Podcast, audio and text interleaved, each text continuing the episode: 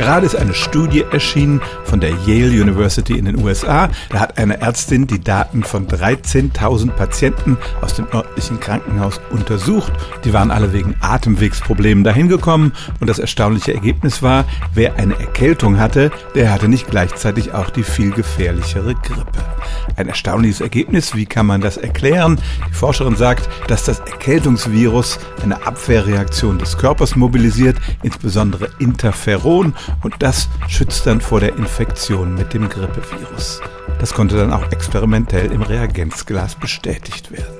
Natürlich fragt jetzt jeder sofort, was ist mit Covid? Könnte es sein, dass wir in der kommenden Erkältungssaison uns sozusagen mit einem Schnupfen vor dem gefährlichen Virus schützen können? Leider kann man die Entwarnung nicht geben. Die Ärztin sagt, es ist unmöglich vorherzusagen, wie zwei Viren miteinander interagieren und über Corona und Erkältung gibt es da eben noch keine Daten. Für das Grippevirus kann man aber tatsächlich sagen, es kann nicht wirklich mit dem gewöhnlichen Schnupfen koexistieren und so schützt eine harmlose Erkältung tatsächlich vor der viel gefährlicheren Grippe. Stellen auch Sie Ihre alltäglichste Frage unter stimmtz.radio1.de.